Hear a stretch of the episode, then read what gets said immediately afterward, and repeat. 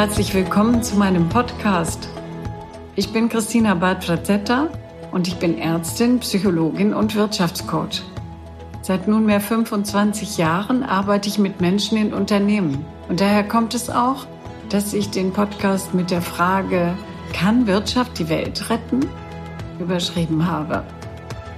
Ich selbst bin natürlich der Meinung, ja, wer sonst, wenn nicht die Wirtschaft? denn an ihr sind wir alle beteiligt. Zum einen durch unsere Berufe und zum anderen in jedem Fall als Konsumenten. Und diesen Einfluss können wir wirksam machen. Deshalb wünsche ich Ihnen jetzt viele gute Einsichten und Erkenntnisse und auch viel Vergnügen bei meinem Podcast Kann Wirtschaft die Welt retten? In den vergangenen Folgen meines Podcasts habe ich Ihnen davon erzählt, wie das Machbarkeitsparadigma entstanden ist, wie Paradigmen generell unser Leben steuern und welche Auswirkungen dieses spezielle übergeordnete Paradigma auf unsere Gesundheit und unser Wirtschaften hat. In dieser Folge soll es nun darum gehen, wie wir Machbarkeit balanciert nutzen können das heißt, dass wir nicht in einen bloßen Aktionismus verfallen, aber auch nicht tatenlos sind. Machbarkeit ausbalancieren. Erst verstehen, dann handeln. Meine Mitautorin fragte im vorigen Kapitel, was würde eigentlich geschehen, wenn es zukünftig nicht mehr als Niederlage angesehen würde, ursprünglich einmal gemachte Pläne zu ändern, wenn diese doch nur noch unter Aufbringung allergrößter Anstrengungen und über Beanspruchung von Ressourcen erfüllt werden können. Der Satz an sich weist ja schon auf ein Paradoxon hin, wie es klassischerweise durch einen blinden Fleck in der Wahrnehmung entsteht. Warum sollte denn ein Plan, der nur durch eine Überbeanspruchung vorhandener Ressourcen umgesetzt werden kann, überhaupt erfüllt werden? Wie kann eine bei Erkennen des Ressourcenverschleißes konsequenterweise vorgenommene Änderung überhaupt als Niederlage wahrgenommen werden? Dabei ist es doch eigentlich völlig logisch, dass ein solcher Plan sofort revidiert werden muss, und eine Niederlage könnte also höchstens das Übersehen dieser Tatsache sein. Ein derartiger blinder Fleck entsteht sowohl im persönlichen Bereich als auch in ganzen Gesellschaften durch unhinterfragte Grundannahmen. Paradigmen. In diesem Fall wird der blinde Fleck durch das von uns bereits beleuchtete Paradigma ausgelöst. Wir haben es ja das Paradigma der Machbarkeit genannt, weil sich der Ausdruck förmlich aufdrängte. Suggeriert es uns doch, wie gesagt, nahezu unmerklich, dass wir alles kontrollieren und immer alles im Griff haben können. Es zwingt uns somit geradezu immer kleinteiliger zu analysieren und unsere Vorgehensweisen genau zu planen, wodurch jeder Fehler verwerflich, ja zu einem persönlichen Schuldthema wird. Eine Abkehr vom ursprünglichen Plan fühlt sich da geradezu nach Totalversagen an. Überdies treibt es uns noch dazu an, immer mehr und rastlos weiterzumachen, wodurch jedes Inhalten als Tatenlosigkeit gedeutet wird, sowohl von anderen, aber auch von uns selbst. Innehalten und Reflektieren wird deshalb oft als Zeitverschwendung empfunden. Aber genau das brauchen wir ja, um unseren blinden Fleck erkennen zu können. Ein Coaching kann einen Reflexionsprozess anstoßen und die durch das Machbarkeitsparadigma entstandenen mentalen Begrenzungen auflösen. Plötzlich werden neue Optionen sichtbar. Wie dies geschieht, beschreibe ich im Folgenden anhand zweier sehr unterschiedlicher Beispiele aus meiner Praxis.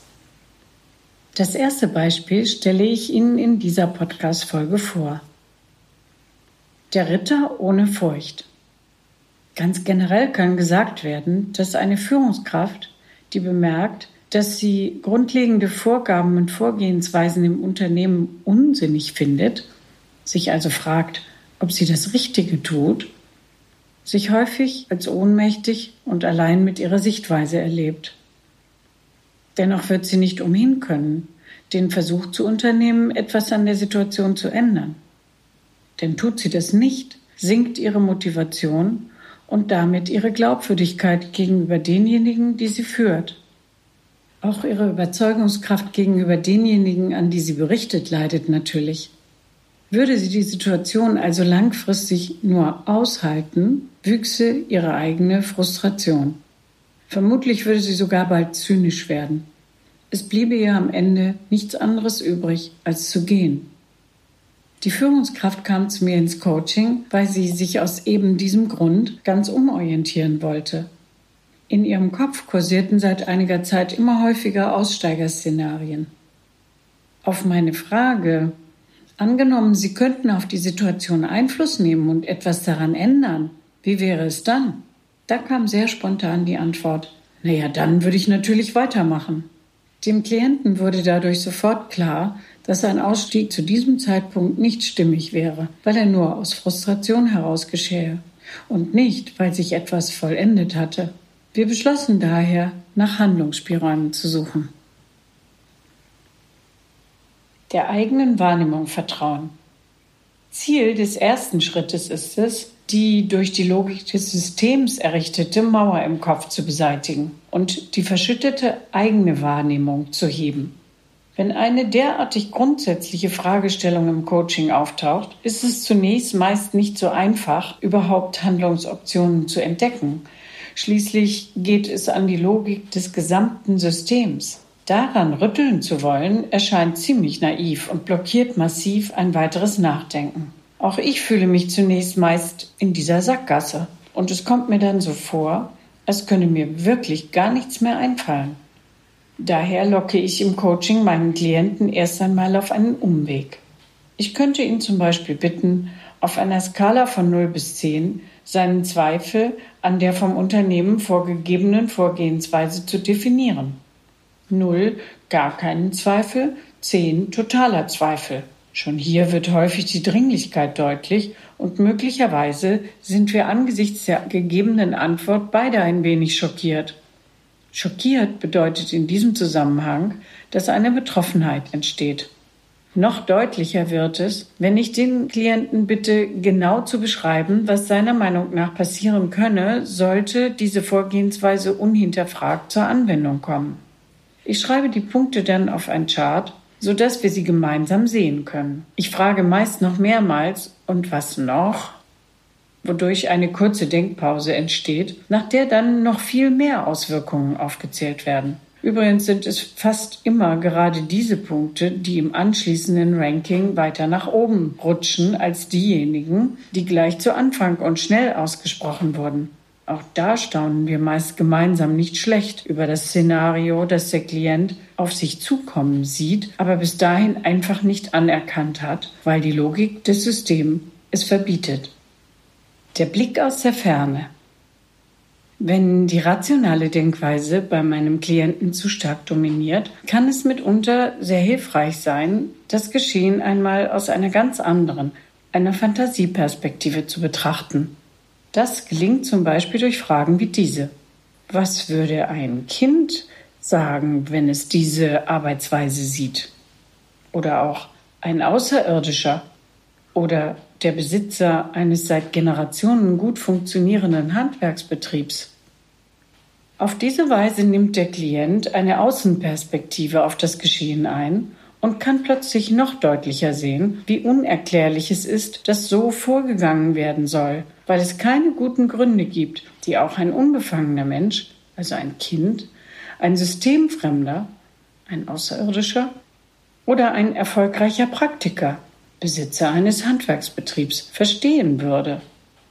Am Ende dieses ersten Schritts frage ich manchmal noch, angenommen, Sie sollten die Situation mit einer Märchenzeile einem Filmtitel oder einer selbst erfundenen Headline überschreiben. Wie hieße diese? Im konkreten Fall wählte der Klient Charlie Chaplins Moderne Zeiten.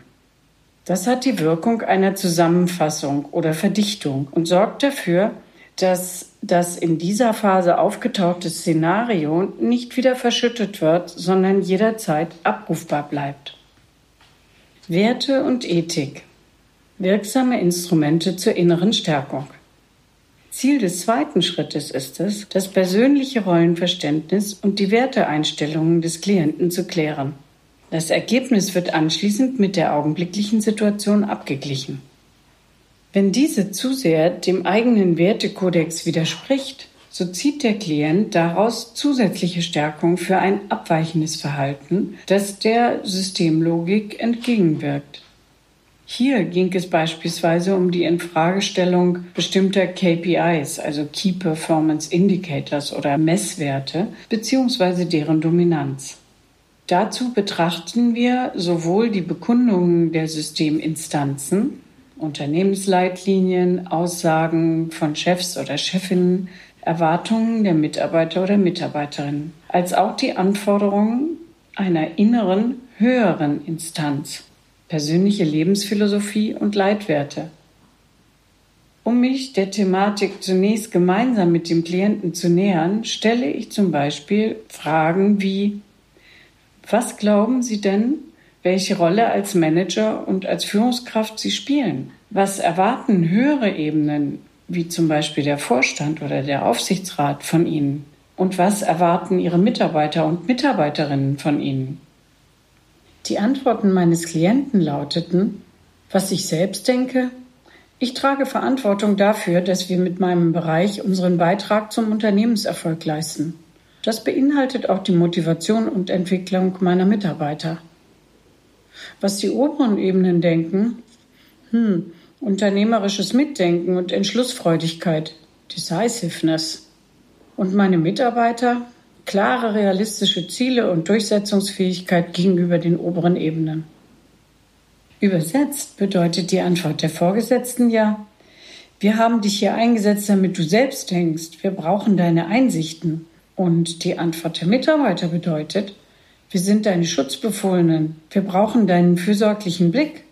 Dies wird übrigens auch aus Sicht der Mitarbeiter und Mitarbeiterinnen keineswegs mit Weichsein gleichgesetzt, sondern bedeutet durchaus auch, sie zu fördern durch Fordern, aber eben in einem realistischen Rahmen. Bevor der Coachie und ich nun gemeinsam daran gehen, zu ermitteln, was genau zu tun ist, wenn man diese Anforderungen tatsächlich ernst nimmt, bitte ich den Klienten zuerst noch, seine wichtigsten Werte im Leben zu klären. Wir ermitteln mit einer einfachen Methode seine drei obersten Lebensleitwerte und fragen uns dann, was diese, will er oder sie ihnen treu bleiben, auf die augenblickliche Situation bezogen auf Verhalten und Handeln gebieten. Lebensleitwerte können sich im Laufe der Lebenszeit durchaus noch einmal ändern. Allerdings behalten die obersten drei meistens dauerhaft Gültigkeit. Unabhängig davon, ob sie lediglich in der momentanen Lebensphase gelten oder für das ganze Leben, ein zu starkes Abweichen davon bedeutet immer, sich selbst zu verraten.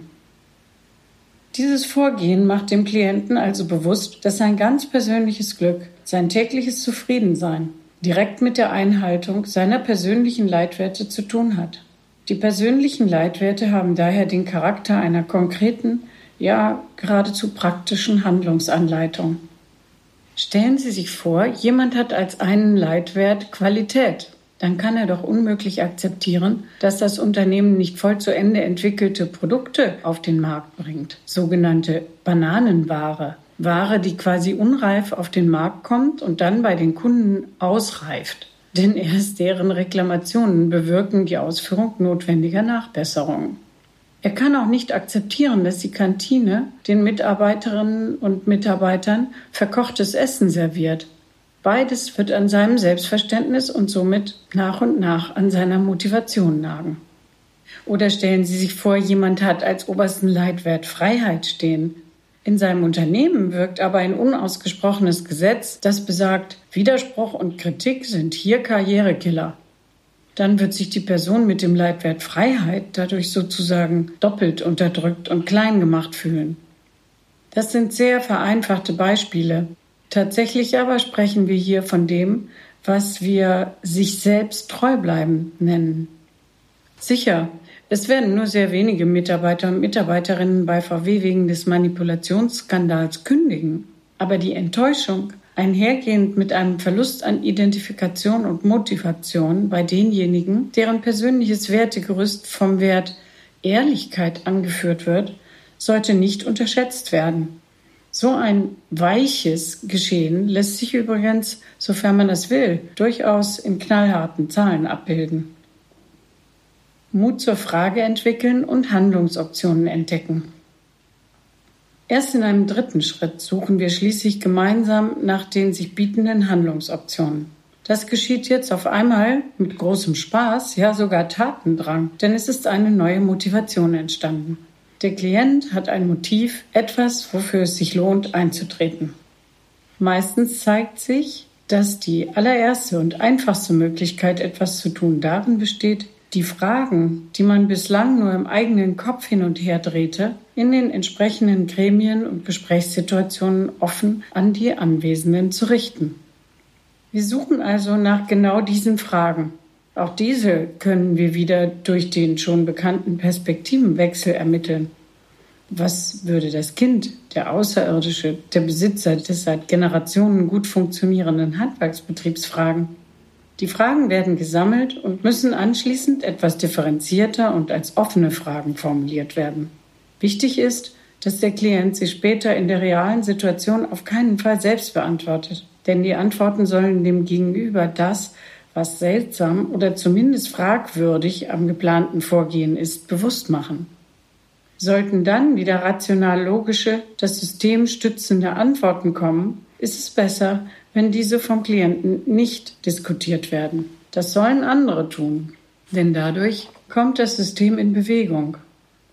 Wenn diese Antworten niemand diskutiert, sollten sie in ihrer Unsinnigkeit einfach stehen bleiben, denn auch das ist wirkungsvoll. Brisante Fragen und deren vielleicht unbequeme Antworten in der Realität der Arbeitssituation zu platzieren, ist natürlich durchaus riskant denn sie lösen möglicherweise eine Art Kampf aus. Daher ist es wichtig, vorher genau zu analysieren, wer davon betroffen ist, wer dafür, wer dagegen ist, wer dadurch etwas gewinnt, wer verliert, kurz, welche Stakeholder oder Player vielleicht schon im Vorfeld einbezogen, überzeugt oder notfalls überstimmt werden müssen. Das Wie festlegen und den Transfer sichern. Zuletzt versuchen wir im Coaching einen Anker zu setzen, damit das Vorhaben im Alltag nicht einfach wieder untergeht. Wir könnten uns etwa fragen, wer sich so mutig und wertetreu verhält, wie wir das heute für die Situation des Klienten als erforderlich herausgearbeitet haben. Das heißt, wir suchen ein reales oder ein fiktives Vorbild, an das sich der Klient jederzeit erinnern kann. Im konkreten Fall meines Klienten war es ein Archetyp, der ihm einfiel. Der Ritter ohne Furcht.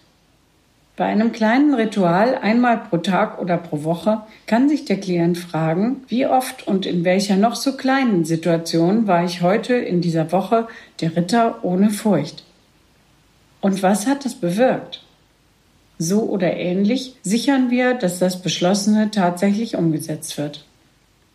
Ein solches Coaching erscheint Ihnen vielleicht als eine Art Umweg, der zu viel Zeit kostet. Tatsächlich verlässt man dabei auch den direkten, kürzesten Weg, aber nur, um an einen Punkt mit völlig neuer Aussicht anzukommen. Übrigens dauerte die beschriebene Reflexion nur zwei Stunden. In dieser kurzen Zeit entdeckten wir ganz unerwartete Möglichkeiten. Um allerdings auf solche neuen Lösungsansätze zu kommen, brauchen wir einen anderen Denkmodus als den, der am Arbeitsplatz üblicherweise gefordert wird. Unsere Fantasie, über die wir als Kinder noch verfügen konnten, ist hier ein ganz wichtiges Instrument. Über bestimmte Methoden im Coaching verschaffen wir uns den Zugang zu diesen uns eigenen Ressourcen. Diese Methoden erscheinen daher mitunter auch spielerisch oder sogar kindlich. Aus dem Labor zurück in die Realität.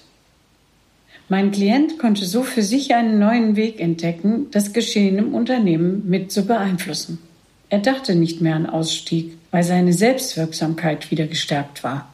In fünf weiteren Sitzungen schlüsselten wir dann ganz konkret entstandene Situationen auf, anhand derer wir die jeweiligen Handlungsoptionen erarbeiteten. Auf diese Weise wurde es für den Klienten zur Routine, seine Werte und die des Unternehmens als Kompass zu nutzen und gegebenenfalls Vorgehensweisen auch in Frage zu stellen. Natürlich konnte er sich nicht immer mit seiner Sicht der Dinge durchsetzen aber doch viel häufiger, als er angenommen hatte. Und so war er nicht mehr frustriert. So viel für heute. Vielen Dank, dass Sie bei dieser Folge meines Podcasts dabei waren. Sollten Sie übrigens bei einem für Sie relevanten Thema meine Unterstützung wünschen, dann kontaktieren Sie mich sehr gern persönlich. Sie können auch meine Website besuchen, cbf-coach.com oder mir auf Instagram folgen und dort finden Sie mich ganz einfach unter meinem Namen. Jetzt freue ich mich darauf, wenn Sie auch bei der nächsten Folge von Kann Wirtschaft die Welt retten wieder mit dabei sind. Ihre Christina Bartplazetta.